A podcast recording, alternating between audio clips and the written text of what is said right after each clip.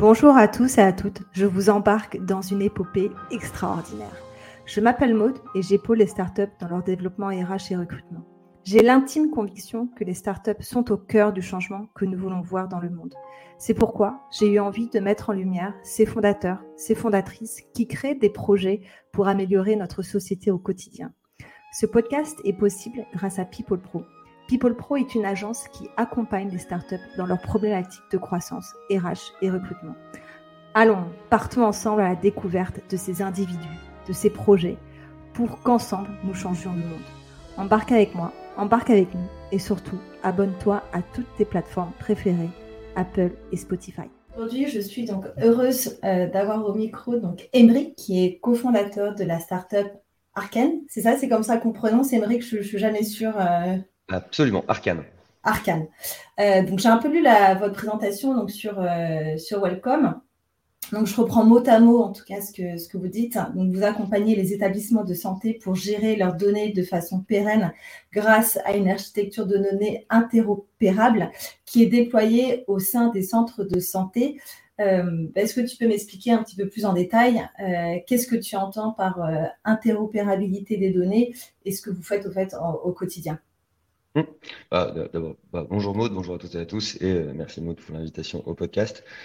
Euh, donc ouais, pour expliquer un petit peu euh, ce que c'est que l'interopérabilité, les architectures de données, en fait, il faut bien, faut bien comprendre qu'aujourd'hui, la plupart des, administrations, des boîtes, des, et donc les hôpitaux gèrent énormément de données médicales, donc des informations sur les patients, mais au même titre que toutes les données qu'on trouve sur Internet, mais que la plupart du temps, elles sont toutes fragmentées dans plein de logiciels différents. Un hôpital, ça a plusieurs dizaines de logiciels différents, que ce soit celui des urgences, de l'administratif, etc., etc., le, bloc opératoire. Et donc, une architecture de données, c'est un logiciel qui permet de réutiliser toutes ces données qui ont été collectées pour un premier usage.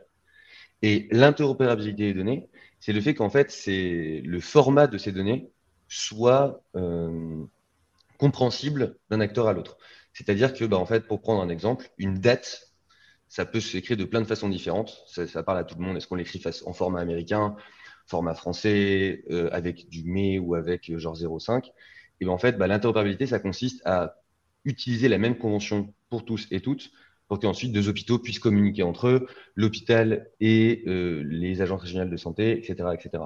Donc l'interopérabilité, c'est clé pour faire en sorte que bah, l'hôpital puisse être souverain sur ces données et qu'ils soient en capacité de communiquer avec les autres acteurs de l'écosystème. C'est en fait avoir une sorte de langage commun, c'est ça euh... Oui, absolument. On dit souvent, et nous, dans les standards dans la santé, pas la peine de les nommer, mais euh, on les décrit souvent comme les anglais de l'informatique médicale. D'accord. Ok. Et, euh, et, en quoi ça, ça va révolutionner le, le, secteur? Donc, je comprends, vous travaillez donc principalement avec des hôpitaux, c'est ça? Dans les hôpitaux ou dans les centres de santé, il y a des équipes tech euh, Parce que j'ai l'impression que c'est toujours des administrateurs qui sont en tout cas au sein de ces, euh, de ces établissements. Est-ce que ouais, tu peux nous en dire un peu plus sur ça? Ouais, bah, dans un hôpital, il y a beaucoup de monde. Hein. la PHP, par exemple, le plus gros hôpital, le plus gros hôpital de France et d'Europe, il y a plusieurs dizaines de milliers de personnes, si je dis pas de bêtises. Et donc, du coup, il y a à la fois beaucoup de médecins, le, plus gros volume de personnes, c'est euh, des personnels de santé, mais il y a aussi beaucoup d'équipes techniques. À la PHP, je pense qu'il y en a, c'est l'assistance publique des hôpitaux de Paris, il y en a plusieurs centaines de personnes qui sont des informaticiens, ah des ingénieurs, des développeurs, etc. Donc c'est très variable selon les hôpitaux, mmh. mais, euh, mais, mais il y en a. Et qu'est-ce que, à quel point c'est clé en fait pour l'hôpital, c'est que aujourd'hui, l'hôpital a besoin de réutiliser les données qu'il a collectées dans le cadre du soin. Pourquoi? Bah, Pour plein d'usages le, pour donner quelques exemples, c'est bah, pour vérifier que les soins ont été, pour vérifier la qualité des soins. C'est la première chose. Bah, j'ai eu des patients qui ont cancer du poumon. Comment ils ont été soignés, quelle a été le durée, genre de traitement, etc., etc., pour mieux soigner ensuite? Ça, c'est une partie. Il y a une deuxième partie qui est pour un peu plus du paysage médico-économique. Combien ça a coûté, tout ça. Et après, il y a des parties un peu plus genre tournées vers l'avenir, disons. Ça va être bah, vers la recherche médicale. C'est-à-dire bah, comment on fait pour bah, mieux comprendre ces patients qui avaient toujours, je prends toujours le même exemple, cancer du poumon et quelque chose d'autre, et euh, que euh, pourquoi ça a mieux, plus ou moins bien marché. Euh, et ça, c'est pile l'exemple du Covid. On ne sait pas pendant le Covid, on a, tout le monde a pu un peu suivre que bah, avoir accès à qui est malade où, bah, mm. il y avait, y avait pas. Et en fait, bah, tout l'enjeu et tout ce qui change le secteur en profondeur, c'est en gros genre de permettre à l'hôpital de passer de aujourd'hui, il le fait manuellement, Donc, c'est plusieurs mois pour récupérer l'information. Et au moment du Covid, ce qui s'est passé, c'est qu'on a construit exprès à la main, genre ce relevé d'informations, ce qui a permis de l'avoir, mais au bout de quelques mois. Mais pour toutes les autres maladies, c'est pas encore pris en compte. Et donc, du coup, tout l'enjeu de se doter un hôpital d'une architecture de données et qu'elle soit interopérable, c'est permettre bah, d'y avoir accès en quelques jours, quelques heures, plutôt que plusieurs mois, et échanger avec tout le reste de l'écosystème. Donc en fait, vous êtes une sorte d'intermédiaire, tu dirais, que vous avez donc retravaillé cette donnée ou vous apportez en fait, vous, apportez cette architecture à l'hôpital qui va derrière après l'exploiter, l'implanter euh, chez eux? Mmh. Euh, on est, euh, on est, du coup, on fournit le produit qui permet en gros, genre de, c'est une base de données. Donc pour, pour, pour les personnes qui ne connaîtraient pas une base de données, c'est un gros Excel, un gros tableau. Et donc en fait, disons que l'hôpital a plein d'Excel différents pour chacun de ces logiciels. Nous, on va fournir un nouvel Excel, mais énorme, qui permet genre de bien tout gérer. Et ensuite, on travaille avec l'hôpital pour, lui, pour faire cette mise en qualité et aller récupérer les informations des, différents, des différentes bases de données, des différents Excel, pour les mettre à l'intérieur en ayant fait la traduction. Mmh. Donc, il y a une ah, partie produit et une partie service. C'est super intéressant. Et euh, cette donnée, c'est vrai que bah, je pense que tu le sais très bien avec tout ce qui est RGPD et tout ce qui est anonymisation des données. Euh, toutes ces statistiques qui vont ressortir en fait de, ces architectures, l'hôpital va le garder pour eux, j'imagine, euh, pour pouvoir faire derrière des, croisements, des tendances. ça n'a pas vocation en fait à être utilisé par l'extérieur. Alors, il y a l'essentiel, je dirais 80-90%, est, utilisé par l'hôpital en interne. C'est vraiment pour euh, genre, mieux comprendre les soins. En revanche, euh, comment dire, il y a une nécessité de communiquer avec l'extérieur, mais que ce soit vers le public, donc quand l'hôpital publie euh, des données, par exemple, voilà, aux différents organismes de santé, le ministère, etc. mais aussi du coup avec des acteurs privés. Et il faut, faut le dire de façon assez claire, les hôpitaux du coup travaille avec la pharma. C'est-à-dire qu'une nouvelle molécule, un nouveau médicament est fondamentalement créé à l'hôpital. Une étude clinique, donc au moment où on teste une molécule, c'est fait à l'hôpital. Et c'est fait dans les centres hospitaliers universitaires de, France, et d'ailleurs.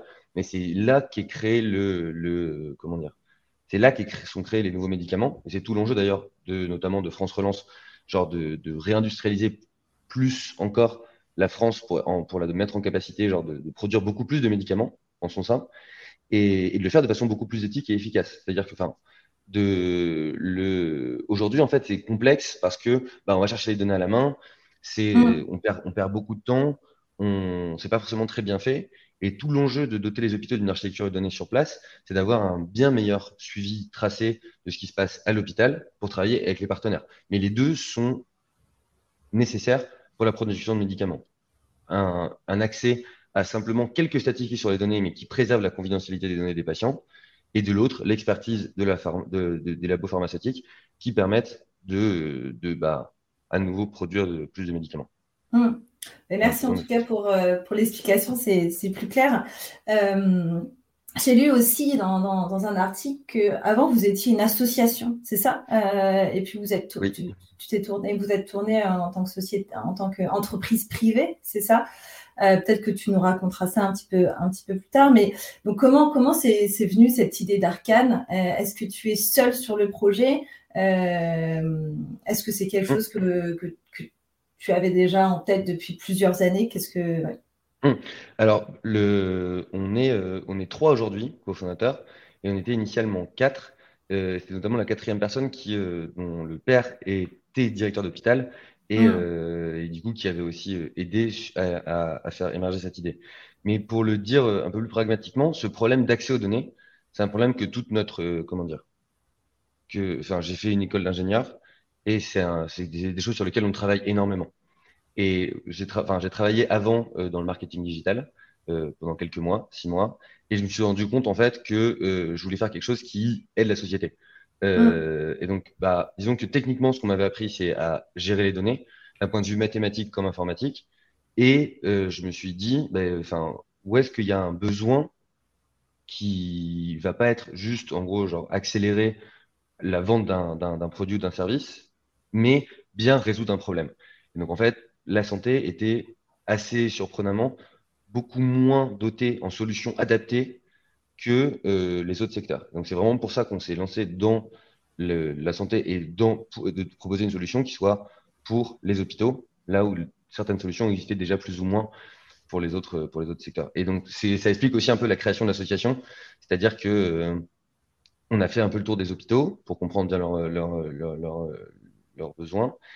Et euh, on voulait simplement répondre à ce problème. Mais en fait, on a fini par se tourner vers une société parce que bah, on profite beaucoup plus d'aide. L'hôpital nous regardait un petit peu en disant bah, vous faites de l'open source, donc votre code est ouvert, euh, vous aidez à résoudre un problème qu'on a depuis très longtemps. Ils comprenaient pas bien. donc notre ADN, c'est toujours genre de faire, genre de résoudre ce problème de l'hôpital. Donc pour aligner, bah, genre permettre à l'hôpital de vraiment retrouver sa souveraineté et du coup, à la fin, que les patients retrouvent leur souveraineté précise sur leurs données. Mais simplement, on a, on a changé la structure, euh, la hmm. structure de l'organisation. Et donc, tous les trois, euh, vous étiez déjà amis à la base ou euh, vous êtes vraiment rencontrés sur ce, sur ce projet-là? Alors, il y, a, il y en a un des deux autres, du coup, qui est un de mes meilleurs amis de, de prépa. Hmm. donc, on se connaît depuis dix ans maintenant. intéressant et rigolo de travailler avec un de ses meilleurs amis et euh, l'autre qui est euh, le cercle des, euh, écoles d'ingénieurs et à mon avis malheureusement trop petit et tout le monde se connaît et c'est à travers quelques rencontres que, que genre, on a rencontré cette troisième personne. D'accord. Donc finalement, comment vous répartissez un petit peu les, tâches Tu es CEO, toi, c'est ça, de, la société? Euh, comment vous répartissez, répartissez, un petit peu les, tâches? Je crois que vous mhm. recherchez aussi un CTO, non? J'ai vu ça sur, euh, sur, euh, Welcome. Alors, du coup, on continue dans le, dans le côté atypique, puisqu'on est trois co-CEO, ce qui souvent surprend un petit peu les différentes mhm. personnes. Ce que ça révèle derrière, c'est qu'en gros, on s'occupe vraiment à trois de la stratégie globale de, la, de, de ce qu'on fait. Euh, en concertation avec les équipes, mais disons qu'on en est, euh, on en est honneur si on prend un petit peu les, expressions. C'est-à-dire que ce qui est très important, c'est de consulter tout le monde pour que ce soit co-construit, mais à la fin, genre de s'assurer que ce soit toujours mis à jour, c'est nous qui en sommes responsables. Ensuite, on a chacun un petit peu un domaine d'expertise, et en fait, ben, euh, Corneliu, du coin des autres cofondateurs, va être sur la partie vraiment relation avec l'hôpital. Au départ, on le faisait à deux, mais de plus en plus, du coup, c'est lui qui le fait. Moi, je fais le lien entre l'hôpital et les autres acteurs de l'écosystème, dont on parlait tout à l'heure, les ARS, etc. Et euh, Théo est beaucoup plus sur les enjeux techniques et scientifiques. Donc, on cherche un euh, CTO VP Engineering, ça avance bien. Euh, et, euh, et, mais il y a aussi énormément d'enjeux, en gros, de la science des données. Euh, donc, si jamais il y a des, des data scientists ou, qui écoutent, comprennent peut-être mieux, mais voilà, c'est les enjeux, en gros, genre de NLP, pour en gros structurer les informations des documents, donc des comptes rendus médicaux de l'hôpital, pour en extraire de l'information et faire en sorte que ce soit intelligible facilement et pas qu'il y ait à, chaque fois chercher manuellement dans le document l'information qui, qui, est intéressante pour le, pour le patient. Il y a aussi énormément d'enjeux de, comment dire, de sécurité, de confidentialité des données. Donc, bah, tout ça, c'est aussi des sujets qu'on traite en interne et qui sont beaucoup plus côté, côté Théo. Hum. Euh, juste pour faire un petit focus sur, sur, toi, tu es de la région parisienne, hein, c'est ça tu, tu, tu... Non, moi je viens de Dunkerque. Dunkerque, ah oui, donc euh, nord de la France, oui. Au nord, totalement au nord. D'accord. Et donc, c'est quoi un petit peu ton. Euh, peut-être pour des jeunes diplômés ou qui veulent, voilà, euh, qui aussi se, se, lancent dans le mm. marché de, l'emploi. Euh, tu es ingénieur aussi, hein, je crois, tu as suivi des écoles d'ingénierie. Bah, peut-être raconte-nous comment jeune tu, tu. Le parcours? Le parcours un peu, ou plutôt, je veux dire, pas le parcours, on va dire euh, CV, mais plutôt en euh, qu'est-ce qui t'a motivé en fait très jeune et qu'est-ce que pourquoi tu t'es dit bon allez je, veux me lancer dans l'ingénierie et je vais faire je vais travailler pour et faire des études pour arriver à devenir ingénieur? Mmh ouais, euh, bah, initialement alors j'ai j'ai hésité un moment entre piano et et faire des études d'ingénieur, mais j'ai fini par choisir le côté plus, plus stable. Piano en mode pro? Ouais, bah, ah j'en ai, fait un petit moment, mais euh, ça s'est arrêté euh, en terminale. Euh, non, mais après, du coup, j'ai toujours eu, comment dire, cette envie de faire quelque chose d'assez d'assez utile, politique. Je ne m'en rendais pas forcément compte, mais, mais quand j'en parle à des amis qui me connaissent depuis 10 ans, souvent ils me disent, mais oui, oui, c'était clair, ça fait longtemps que tu parles de ça. Mais disons que c'était un peu au fond de moi, mais il y avait toujours cette envie de changer les choses dans le bon sens. et donc, disons que, mais genre, voilà, donc j'ai mis du temps à m'en apercevoir. Donc, euh, genre, j'ai commencé par la prépa, où en gros, on nous apprend uniquement à, à, développer, en gros, genre, notre capacité à résoudre des problèmes, si jamais je dois le décrire, décrire comme ça, mais sans vraiment penser à qu'est-ce qui se passe dans le vrai monde. Euh, du coup, après, on arrive en école où on doit se projeter un peu dans le vrai monde. Et à ce moment-là, je me disais juste, bah, moi, je continue à bien aimer faire des maths et de l'informatique, donc je vais continuer dans cette voie-là. Et après un premier stage, je me suis dit, bon, juste théorique, ça me suffit pas, c'est pas, je résous pas assez un problème concret. Du coup, à ce moment-là, j'ai fait euh, du coup, ce stage dans le marketing digital. L'ambiance me plaisait beaucoup, les gens étaient, étaient, étaient, étaient, agréables et le rythme de travail était agréable. Mais je me suis rendu compte que bah, la finalité me plaisait pas. Enfin, j'étais en mode, je suis en train de contribuer à quelque chose dans lequel je crois pas. Du coup, à ce moment-là, je me suis dit, OK, bah, en fait, ce que j'ai envie de faire, c'est quelque chose où il y ait maths ou informatique qui soit appliqué à un problème sociétal qui va permettre de contribuer et d'avancer vers, euh, bah, vers, vers un meilleur monde. En tout cas, j'espère.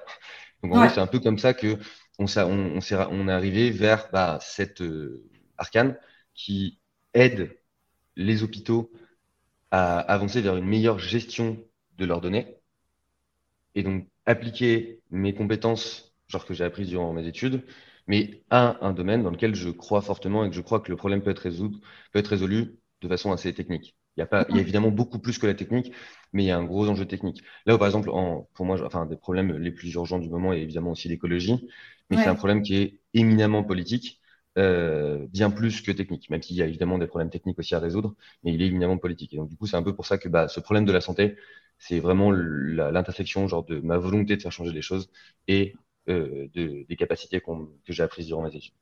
Hum. Comment tu te qualifies, qualifierais euh, plus jeune? Tu étais plutôt euh, assez studieux ou tu avais quand même un peu parfois la, la, tête, euh, la tête dans la lune Comment tu, te, comment tu étais plus jeune euh? J'ai toujours et ah, bon, je, je, j'espère qu'elle ne va pas être trop mal perçue, mais les, les Anglais aiment beaucoup utiliser l'expression play hard, work hard.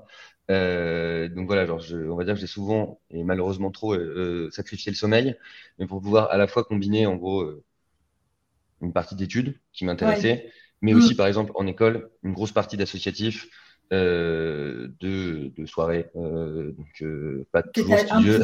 T'étais impliqué. Euh... Ouais, j'étais dans l'association qui faisait, qui organisait les soirées, etc., etc.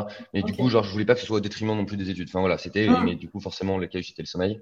Euh, mais même mon prépa, par exemple, genre, je l'ai très bien vécu parce que je, je, je, me disais, je veux avoir une vie à côté et je profite de la vie à côté. Donc voilà, ça a toujours été un petit peu ce, ce rythme-là qui, euh, qui, qui m'a plu.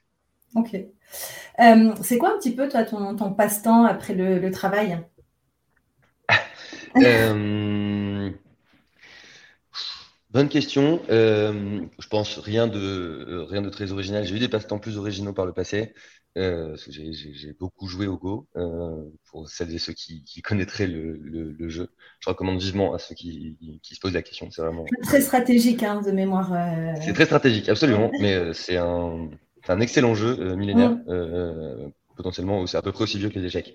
Euh, non, et sinon aujourd'hui, bah, je pense comme pas mal de personnes, je je lis beaucoup, je, je redécouvre un peu l'amour des BD depuis euh, depuis une petite année, euh, amour que j'avais quand j'étais petit et euh, que je redécouvre de plus en plus avec énormément de BD pour adultes qui racontent beaucoup sur la société et du coup très intéressantes à la fois sur les problèmes féministes. je voudrais en citer une Ouais, tu as une BD à nous recommander. Je, ouais. je, dirais Adieu triste amour, euh, très intéressante, euh, okay. très, en, très engagée pour les personnes qui, euh, qui, qui reconnaîtront, ou alors le ah mince, une BD faite, j'ai oublié le titre, mais qui, avait, qui a été faite par Jean Covici, qui, mais qui a été un best-seller absolu, beaucoup plus sur les problèmes énergétiques et comment ça se, comment les appréhender un peu par, par un ton plus léger. Mm. Voilà. Écoute, en tout cas, merci pour, euh, pour ces passages. Euh, donc là, vous venez tout juste, je crois, de lever 4 millions d'euros, euh, donc menés par euh, bah, deux fonds assez euh, prestigieux qui sont Newfund et, et Kurma Partners. Bah, déjà, toutes mes félicitations. Et je me disais, ça faisait quoi, en fait, d'avoir tous ces millions sur son compte, en banque après une levée de fonds? C'était assez impressionnant à vivre. oui, alors, bah, ça fait, c'était il y a un an. On a, la levée a été annoncée il y a un an. Ce qui, à l'échelle genre des levées de fonds et pratiquement il y a longtemps. J'exagère ouais. un petit peu, mais euh, ça dépend justement. Il y, a, il y, a un rythme frénétique qui est d'ailleurs en train de ralentir. Euh, mais, euh, mais voilà, il y, a, il, y a, il y, a, à peu près un an maintenant. Euh, qu'est-ce que ça a fait euh, un, un, soulagement dans un premier temps, je dirais, parce que c'est intense, quand, surtout quand c'est la première levée de fonds de sa vie, genre de réussir à bien la faire, de bien, de bien la faire. parce que ça prend quand même plusieurs mois. Je dirais dans un deuxième temps, genre un sentiment un peu genre de. Il y a quand même une forme de, de se dire on est reconnu parce que on a réussi à lever, à lever des fonds euh, et, je pense qu'en troisième, en troisième, en troisième temps, ça reste quand même euh, un, une responsabilité potentiellement un peu plus forte, parce qu'à ce mm. moment-là, ça permet aussi de faire grandir la boîte, plus recruter. C'est tout l'enjeu d'une levée de fonds, c'est pour pouvoir, euh, enfin, ça dépend des levées de fonds, mais pour pouvoir recruter, pour pouvoir mieux faire le produit et le service qu'on faisait jusque-là. Euh, et donc forcément, bah, augmenter la taille de l'équipe implique, si jamais, si j'osais de grands pouvoirs impliquent de grandes responsabilités, quoi. Donc de grands, de grands, grand pouvoir d'argent implique forcément plus de responsabilités qui, euh, qui est à gérer après la levée de fonds. Donc là, vous êtes tous les trois euh, cofondateurs, vous gérez tous les trois le, recrutement ou il y a une personne qui est, plutôt dédiée sur, euh, sur les, problématiques recrutement? On l'a, on l'a beaucoup fait nous-mêmes par le passé. et et on, ça, on a assez bien, enfin, on a assez bien recruté. Euh, je sais pas si c'est assez bien, mais disons qu'en gros le le le, Arcane, genre c'est l'intersection entre résoudre un problème sociétal, c'est avoir un problème technique et scientifique euh, à, intéressant à résoudre, et on essaye d'avoir l'ambiance la, plus euh, la plus euh, libre possible. Genre, on en reviendra à la meilleure ambiance possible, du moins, euh, genre pour les, sur les conditions de travail. Euh, ce qui fait que ça intéresse quand même pas mal de, pas mal de personnes, euh, notamment, et en plus, la santé, je pense, depuis 2-3 ans, genre, monte de plus en plus. mais du coup, aujourd'hui, il y a notamment bah, une personne qui s'appelle Maud qui, fait, qui gère énormément, qui est Chief Operational Officer, c'est nous, qui gère énormément les recrutements et qui en gros bah, était auparavant a pris le relais en fait sur, sur ces questions. C'est ça, et qui en gros était qui a monté une équipe de 30 personnes auparavant et on voit toute la différence, en gros, quand une personne qui a une expertise et de l'expérience sur un sujet, mm. euh, à quel point elle peut beaucoup mieux le faire que, ce que nous, on a pu faire. Donc, c'est euh, non, c'est vraiment top d'avoir. Et il y a d'autres personnes aussi chez Arkane qui le, qui le font, qui nous aident, qui nous aident sur la question. Donc, ouais, non, c'est vraiment top de. Bah, d'avoir Parce que là, vous êtes une, vingtaine, c'est ça Vous êtes une vingtaine aujourd'hui euh, chez Arkane un, peu plus de 25. Un peu plus de 25. Ok, ok, ok. dis-nous, alors vraiment, dis-nous. Euh, bah, quel est un peu l'ADN en fait d'Arkane euh, Quelle est, votre vision Qu'est-ce que vous avez vraiment envie de, de, partager en fait aux personnes qui, veulent vous rejoindre? Euh, Je pense que c'est toujours dur de le comment dire? C'est toujours dur quand on n'a pas vu de l'intérieur les boîtes qui, enfin, il y a une grosse part de social washing, je pense, dans pas mal de, dans pas mal de mmh. sociétés. Euh, parfois, des, parfois de plus en plus euh, par, euh, par des comptes sur Instagram intéressants, disons. mais voilà, on essaye vraiment genre de, je pense que ce que nous disent les retours genre même des anciens qui étaient chez nous, et qu'on essaye, on, on, croit vraiment qu'il faut, il faut avoir un cadre autonome au service genre d'une fin genre utile à la société pour s'épanouir. Et et je pense que c'est vraiment ça qu'on essaie le plus possible.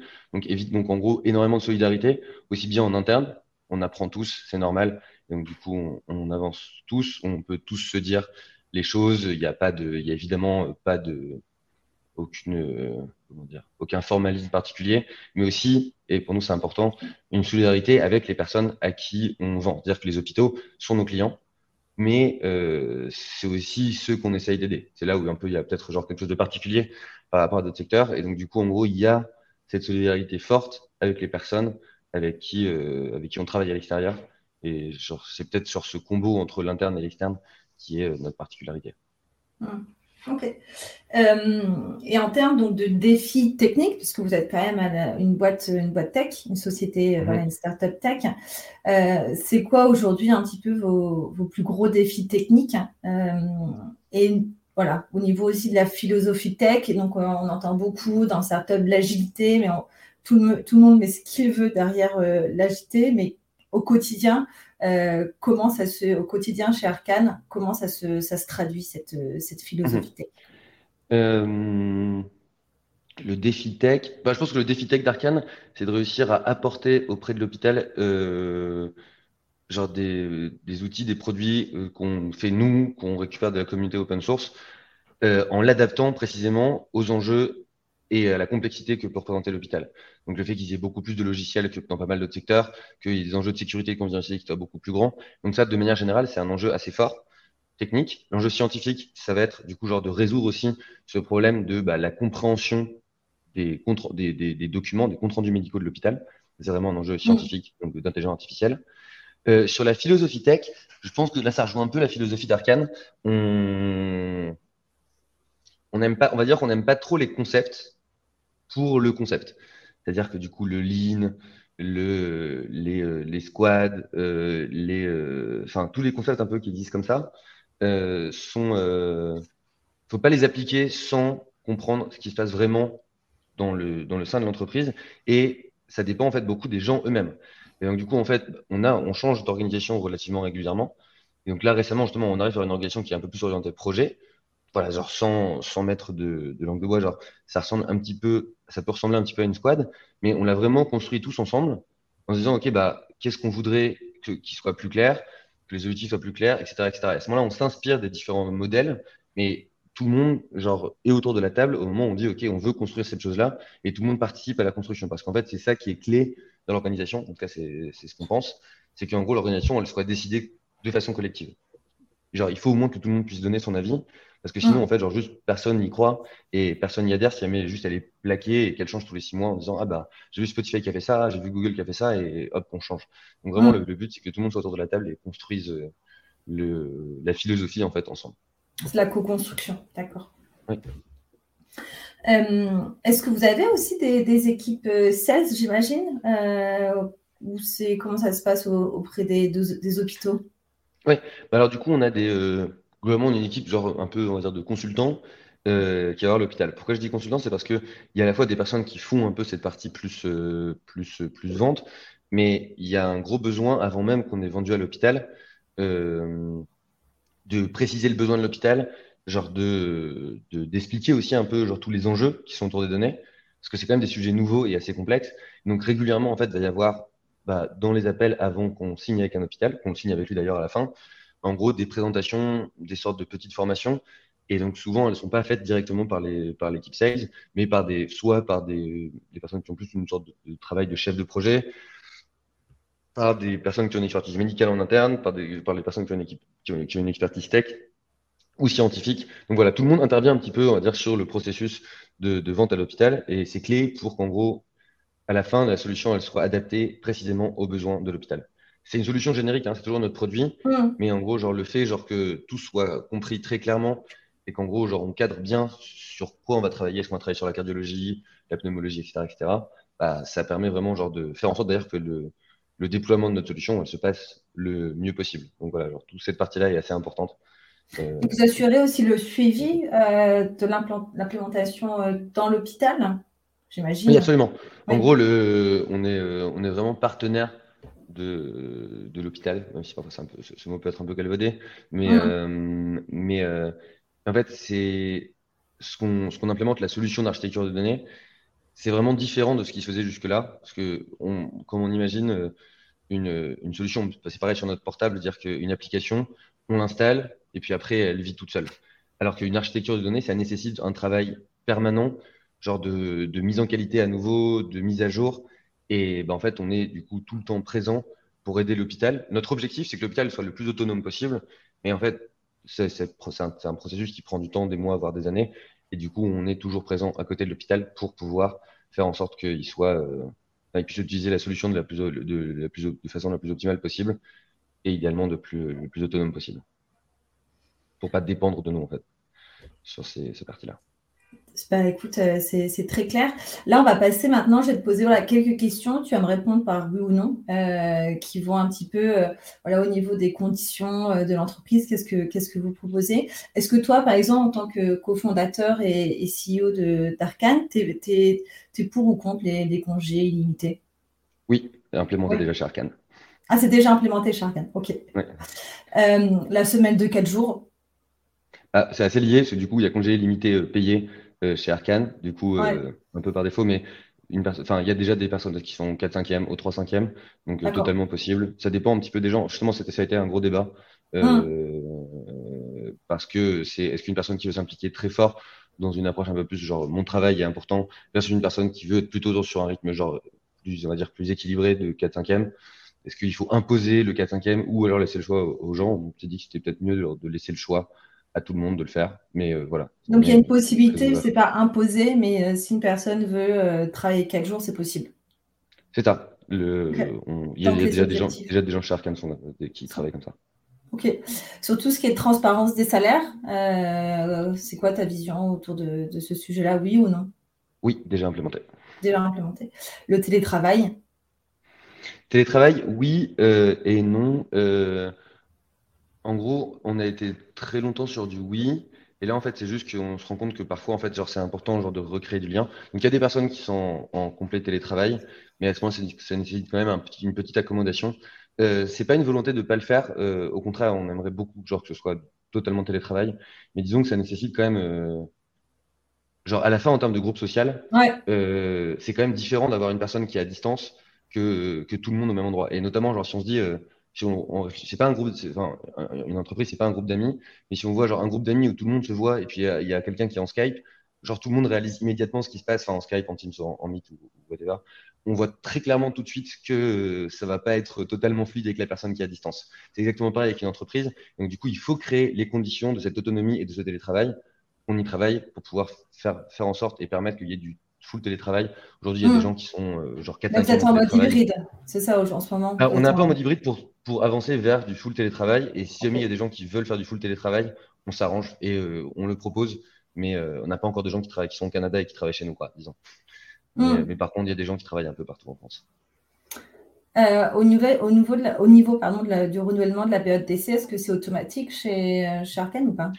Alors, Déjà, je crois que le fait que ce soit automatique n'est pas légal. Euh, donc, répondre oui à cette question me paraît compliqué dans un podcast. Euh, et par ailleurs, non, le, nous, le, but, c'est genre au moment des entretiens, euh, on en fait passer quand même pas mal et on invite souvent les candidats à venir sur place, enfin déjeuner ensemble, prendre un café ensemble, mm. et pour vraiment genre bah, un peu vivre ensemble et que il n'y ait pas de raison d'arrêter la période d'essai, genre quatre mois après. Donc non, non, non, ça nous est Comment vous gérez vous, Il y a des objectifs, par exemple. Est-ce que vous avez mis en place les, OKR chez, chez Arkane ou pas encore? Euh, on, est on les a mis en place euh, il y a à peu près deux mois, euh, mais un peu pareil, dire qu'on les on, récupère la méthode et on le met à notre sauce. C'est-à-dire hum. qu'il faut que ce soit genre ambitieux mais réaliste et pas genre un peu comme l'a prôné Google initialement, que ce soit 120%, genre des, des compétences initiales d'une personne pour pousser au surtravail. Euh, donc ouais non, le, mais c'est ça, c'est pour le coup, c'est vraiment très bénéfique. Et genre, j'ai un peu changé d'avis sur la question. Je vois, je me dis un petit peu oui, c'est quoi ça, objectif qui résulte, etc. en fait, le fait genre de définir et à nouveau, on l'a fait ensemble. C'est ça aussi qui est très important. C'est qu'ensemble, on a tous clarifié. Est-ce qu'on est d'accord sur bah, quel est l'objectif, les qui résultent d'Arkane En fait, on se rend compte qu'à ce moment-là, émerge énormément de discussions très intéressantes. Donc, c'est pratiquement genre le processus d'établissement des OKR qui est encore plus intéressant que les OKR elles-mêmes. Donc, euh, genre, évidemment, les OKR sont importantes en soi et la déclinaison équipe par équipe. Mais en fait, c'est vraiment tout le, le, le, comment dire, l'espace qui est créé pour travailler sur les OKR qui apporte vraiment énormément à l'entreprise, euh, encore plus que dire que les objectifs eux-mêmes. Parfait. Tout ce qui est BSPCE, euh, Stock Option, c'est mis en place chez Arkane? Oui. oui. tout le monde en a aujourd'hui. Tout le monde en a, ok. Euh, et peut-être ma dernière question, ça va être plutôt AWS ou GCP chez Arkane? Alors, la réponse est ni l'un ni l'autre. Ah, euh, euh, non plus, euh, parce qu'en fait, on travaille sur des données de santé qui, c'est un peu technique, mais en gros, sont les, les, les clouds américains sont soumis à une réglementation qui s'appelle le Cloud Act et qui contraint, en gros, toute société américaine qui gère des données, peu, peu importe quelles soient ces données, donc peu importe où elles sont dans le monde, à les transférer aux États-Unis sur demande de la justice américaine. C'est-à-dire qu'en gros, un hôpital qui stockerait, ses données sur AWS ou GCP bah, pourrait potentiellement envoyer ses données à la justice américaine, ce qui pose des questions de souveraineté et les hôpitaux n'aiment pas trop. C'est pas notre choix spécifique à nous, mais disons que on, du coup on les stocke pas sur le cloud. Et euh, c'est en prémisse, c'est ça? C'est en prémisse. C'est sur des serveurs. C'est ça. C'est sur des serveurs de l'hôpital, c'est en train un peu de mm. bouger. Et, euh, mais du coup, on, ça passe beaucoup du coup par, par les clouds européens et français, euh, notamment, je fais un peu de pub pour les, pour les, pour les amis, euh, OVH, OVH, Kelway, enfin les amis, pas vraiment les amis, mais les, euh, voilà, les sociétés françaises qui font ce service-là et, euh, et, et, qui le font très bien. C'est-à-dire que c'est, c'est, c'est peut-être un peu moins bien aujourd'hui parce que genre, la, le volume de données traitées par GCP AWS est beaucoup plus gros, mais, mais le, le service est, est très bien. Mm. Écoute, on arrive, euh, on arrive à la fin. J'ai encore euh, deux, trois petites questions pour, euh, pour toi. Et puis, on, on aura. Donc, merci. Hein, C'était un, vrai régal d'en savoir plus sur, sur Arcane et, et l'impact, en tout cas, que vous allez avoir sur, sur, dans la santé. quelle, est, quelle est la vision alors d'Arcane? Parce que c'est vrai que là, j'imagine, c'est beaucoup focus en France. Est-ce que vous avez vocation aussi à, à travailler avec des établissements de santé à l'étranger ou en Europe, par exemple? Oui, absolument. Alors du coup, on a notamment une vision assez européenne. Donc on est déjà en discussion avec des hôpitaux euh, non français, euh, parfois assez poussés, euh, parce que l'enjeu est, comment dire, il y, a il y a à la fois une culture commune européenne, mais en fait aussi une réglementation commune européenne sur les données. Et donc du coup, un peu les deux, c'est très lié, hein, la réglementation, elle est héritée de la culture. et du coup, c'est vraiment ça qui fait que genre on a très envie genre de, créer quelque chose qui aide l'ensemble des hôpitaux européens. Euh, donc, enfin, l'ambition, elle est, elle est avant tout là, donc européenne, mais euh, rien ne nous exclut, genre, du coup, de s'aventurer en, ensuite ailleurs, euh, mais disons dans un second temps, quoi. Les, deux, trois prochaines années seront, se passeront très vraisemblablement uniquement en Europe. Mais... Vous avez un, entre guillemets un concurrent qui fait ça en Europe ou pas du tout? Pas vraiment. En fait, il y a, ça nécessite de rentrer un peu plus dans le détail, mais il y a des solutions en gros qui, euh, qui ont en gros en général 5-10 ans, plutôt 10 ans, euh, et qui sont un peu en gros, euh, pour le dire comme ça, les, les SAP des années, des années 2000. C'est-à-dire qu'en gros, ils ont créé cette architecture de données comme une sorte de gros logiciel dont le but est un peu de tout faire, ce qui est vraiment pas la vision qu'on souhaite porter.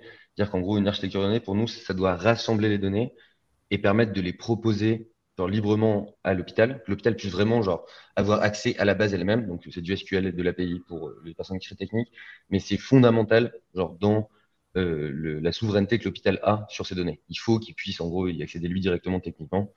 Et, euh, et, donc il y a quelques acteurs en Europe qui commencent un peu à émerger, mm. euh, qui sont un peu plus proches de nous, mais du coup ces acteurs qui il y a 10-15 ans ont apporté euh, beaucoup de choses, ils ont apporté une vision, etc. Mais c'est pas c'est pas l'avenir des architectures de données, et notamment quand on regarde les autres secteurs, c'est c'est pas le cas.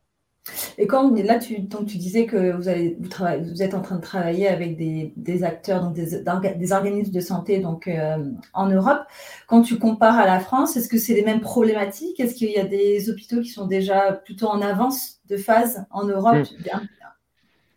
euh, Alors, il y a. C'est étonnant, mais il y a un pays euh, qui est l'Estonie, euh, je pense que personne n'a pas forcément parlé dessus, qui est très avancé sur la question, euh, parce qu'en fait, ils ont fait les bons choix politiques et les bons investissements il y a une dizaine d'années.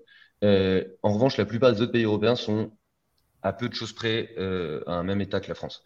Euh, c'est assez, difficile de prédire, euh, dire qu'il n'y a pas une corrélation entre, on va dire genre la richesse du pays et son niveau d'avancement. il y a de tout. Et, et, après, par contre, il y a souvent des centres qui sont un peu plus avancés que d'autres, mais un peu localement. Il peut y avoir un centre qui a investi beaucoup dans, dans sa recherche sur les données et du coup qui va être plus avancé sur la question mais pas forcément le pays en entier. Donc il y a un besoin dans les différents pays européens. Et euh, c'est aussi pour ça qu'on qu discute avec eux, parce que souvent, il y a, il y a, enfin, ils nous demandent en fait même régulièrement genre de, de, bah, de les accompagner. Mmh, ok.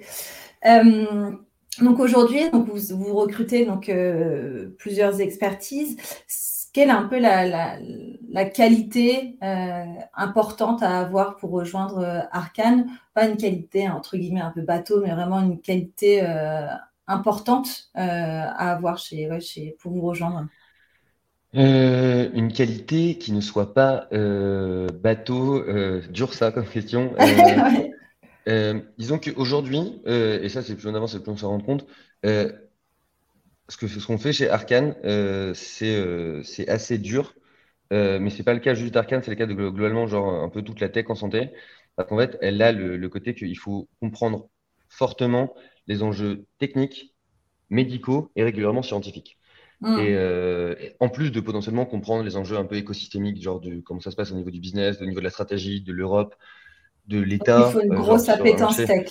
Mmh. C'est ça. Donc en gros, il y a un peu, il faut une grosse appétence et une appétence pour un peu avoir genre pour apprendre c'est-à-dire qu'il faut se dire, OK, bah, moi, j'ai peut-être genre une grosse compétence tech, mais j'ai très envie de comprendre ce qui se passe dans le médical. Ou alors, genre, euh, je comprends très bien ce qui se passe dans le médical, mais j'ai envie de comprendre bien ce qui se passe au niveau du business, par exemple, etc., etc. Et donc, euh, une bonne partie des gens chez Arkane ont, ont, une double expertise. Euh, et, mais c'est aussi, enfin, mais il y a beaucoup de personnes qui l'avaient pas forcément en arrivant. Et il faut, disons, l'appétence pour cette double expertise. La curiosité, l'appétence et la curiosité. Vous pouvez très bien potentiellement recruter des personnes qui n'ont pas un background, on va dire, tech, mais qui ont cette capacité à euh, bah, aller chercher vraiment dans le détail euh, pour euh, comprendre votre écosystème et l'environnement dans lequel, dans lequel vous, êtes.